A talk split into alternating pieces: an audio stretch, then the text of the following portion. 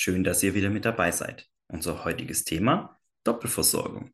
Wunschdenken oder sinnvoll. Nachdem wir das letzte Mal über das Thema Teilhabe gesprochen haben, wollen wir uns heute mal etwas näher mit dem Thema Doppelversorgung beschäftigen. Denn hier streiten sich oft die Geister. Macht das Ganze Sinn?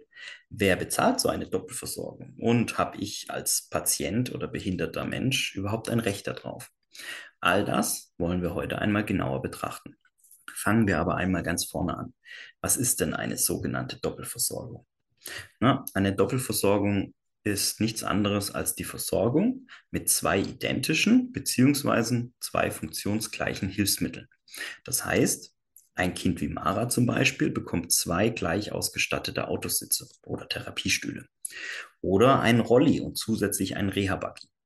Ebenso ist es denkbar, zwei gleiche oder ähnliche Pflegebetten zu erhalten, wenn die Eltern des Kindes zum Beispiel getrennt sind und an verschiedenen Orten zu wohnen. Die Frage, ob das Ganze sinnvoll ist oder nicht und ob das bezahlt wird oder von wem bezahlt wird, muss immer individuell betrachtet werden. Hierzu sollte man sich im Vorfeld gut informieren und einige Punkte berücksichtigen. Kommen wir aber mal zu den Beispielen, wann es sinnvoll ist und wie man an so eine Doppelversorgung rankommt. Sinnvoll ist es zum Beispiel dann, wenn es aus sicherheitstechnischen oder hygienischen Gründen notwendig ist, ein und dasselbe bzw. ein funktionsgleiches Hilfsmittel an mehreren Standorten zu haben. Zum Beispiel Therapiestuhl für zu Hause und für die Schule bzw. den Kindergarten. Oder einen Autositz im Bus des Fahrdienstes und gleichzeitig im eigenen Auto. Ebenso könnte ein Dusch- oder Toilettenstuhl für Schule und zu Hause notwendig sein. Ein weiteres Beispiel wäre die Versorgung mit einem Rollstuhl und zusätzlich mit einem Reha-Buggy, damit ein Kind an Ausflügen, Aktivitäten der Familie, dem Kindergarten, der Schule oder einfach am sozialen Leben besser teilhaben kann. Teilhaben, letztes Mal unser Thema. Ihr seht, die zwei Themen Doppelversorgung und Teilhabe hängen eng miteinander zusammen.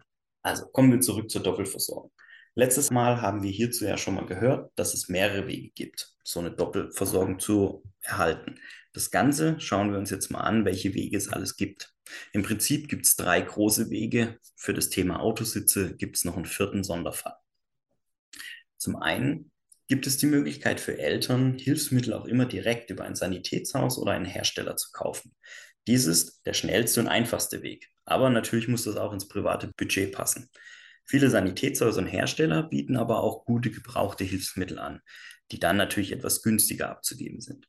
Wenn ihr wissen wollt, wo es zum Beispiel solche Hilfsmittel gibt, was das Ganze kostet, fragt am besten eure Sanitätshäuser oder geht einfach mal auf kinderrea24.de.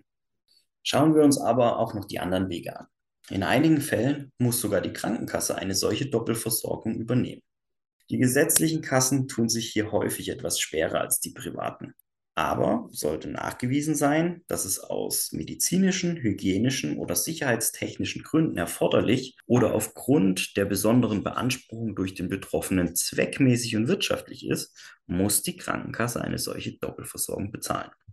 Gehen wir mal zurück zu einem Beispiel aus dem privaten Umfeld. Eltern eines behinderten Kindes trennen sich. Der Vater holt alle 14 Tage sein Kind im Kindergarten ab und bringt es am Sonntag wieder zur Mama nach Hause. Dann benötigt er ebenso wie die Mutter einen speziellen Autositz, um sein Kind sicher zu transportieren.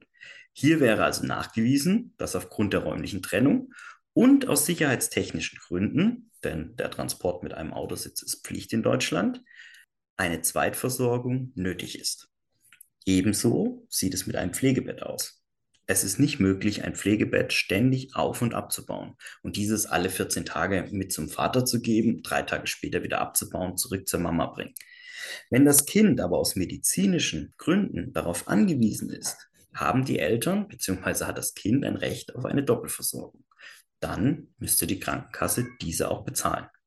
Eine weitere Möglichkeit, um eine Doppelversorgung zu erwirken, ist zum Beispiel die Beantragung über mehrere Kostenträger. Also zum Beispiel, ich beantrage einen Therapiestuhl über die Krankenkasse und das funktionsgleiche äh, Produkt, also den funktionsgleichen Therapiestuhl über die Kommune, das Schulamt oder das Sozialamt. Bei Erwachsenen ist häufig bei der Arbeitsplatzausstattung auch das Arbeitsamt, also die Agentur für Arbeit zuständig. Wer genau dafür zuständig ist, hängt immer vom individuellen Fall ab. Da muss man sich einfach gut informieren. Man kann hier aber nicht viel falsch machen. Denn sollte man eine Versorgung an der falschen Stelle beantragen, hat diese Stelle die Pflicht, binnen zwei Wochen zu erklären, dass sie nicht zuständig ist und gleichzeitig den Antrag an die korrekte Stelle weiterzuleiten. Das heißt, benötigt ein Kind einen Therapiestuhl für zu Hause, die Krankenkasse genehmigt den und die Familie möchte sechs bis zwölf Monate später für den Kindergarten oder die Schule einen zweiten Therapiestuhl. Dann sagt die Krankenkasse, nö, wir haben schon einen bezahlt, der muss reichen. Aber wir sind in dem Fall nicht zuständig, sondern das Sozialamt könnte den bezahlen. Oder das Schulamt. Das ist von Kommune zu Kommune unterschiedlich, wer hier zuständig ist. Das kann man aber auf der Gemeinde oder am Schulamt erfragen.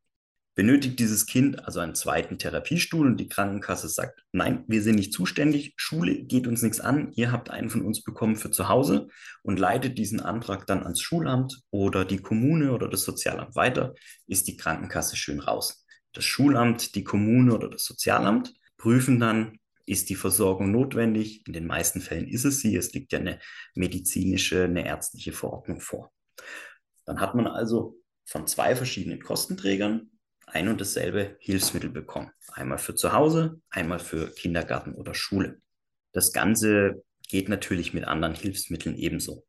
Also sollte das Thema Teilhabe von letzter Woche der Hauptgrund sein, ein zweites Hilfsmittel zu beantragen, kann es durchaus sein, dass die Krankenkasse sagt, nein, wir sind es nicht, aber probiert es mal beim Sozialamt, probiert es mal bei der Kommune oder beim Schulamt, dann hat die Krankenkasse ihren Job erledigt. Tut sie diesen Job nicht und lehnt einfach nur das zweite Hilfsmittel ab, leitet aber den Antrag nicht weiter, kann es unter Umständen sein, dass die Krankenkasse dann aufgrund von Untätigkeit den zweiten Therapiestuhl, das zweite Hilfsmittel bezahlen muss.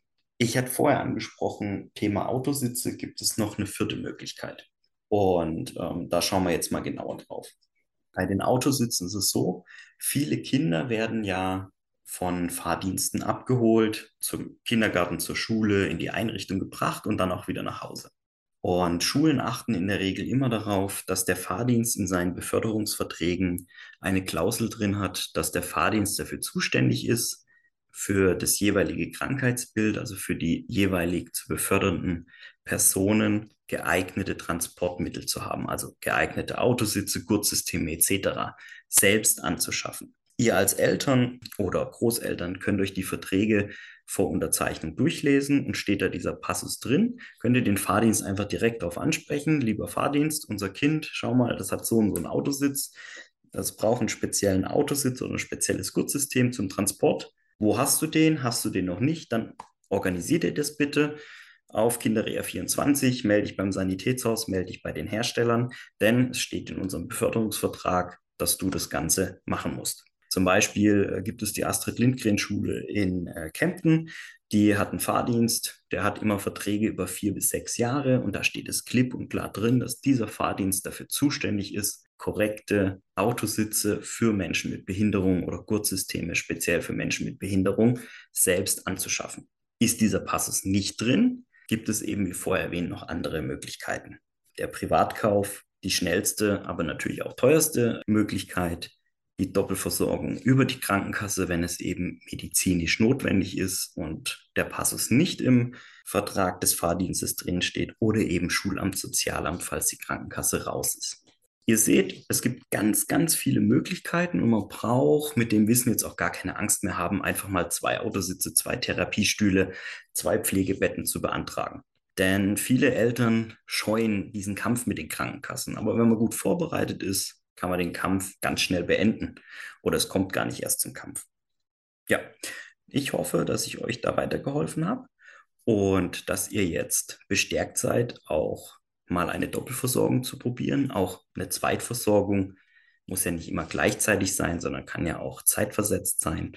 Und ja, fassen wir die einzelnen Wege nochmal zusammen. Die erste Möglichkeit, der Privatkauf, kinderrea24.de oder über Sanitätshaus. Die zweite Möglichkeit, wenn es medizinisch notwendig ist zum Beispiel oder sicherheitstechnisch notwendig ist, dann die Zweitversorgung, Doppelversorgung über die Krankenkasse, kommt immer auf die ähm, privaten Verhältnisse an, lebt der Papa und die Mama getrennt, ist es aus Arbeitsgründen nicht möglich, die Autositze zu tauschen etc. Die dritte Möglichkeit, zwei Kostenträger, einmal die Krankenkasse, einmal Sozialamt, Schulamt oder Kommune, Je nachdem, in welchem Teil von Deutschland ihr wohnt, gibt es da auch Unterschiede. Und speziell beim Thema Autositze die vierte Möglichkeit, der Fahrdienst ist selbst dafür verpflichtet, da einfach mal sich den Vertrag durchlesen, den Beförderungsvertrag, den jeder unterschreibt. Ja, ich danke euch fürs Zuhören. Hat mich wieder sehr gefreut, euch ein bisschen was aus dem Leben der Hilfsmittelversorgung mitzuteilen. Ich freue mich schon, wenn ihr bei der nächsten Folge mit dabei seid. Dort haben wir ein ganz interessantes Thema. Es geht um das Thema Hilfsmittelnummer. Was ist das für eine Nummer und ist sie überhaupt notwendig, um ein Hilfsmittel über die Krankenkasse zu bekommen? All das und noch viel mehr wollen wir nächste Woche in der nächsten Folge mal erörtern. Ich freue mich aufs Zuhören und bedanke mich. Bleibt gesund.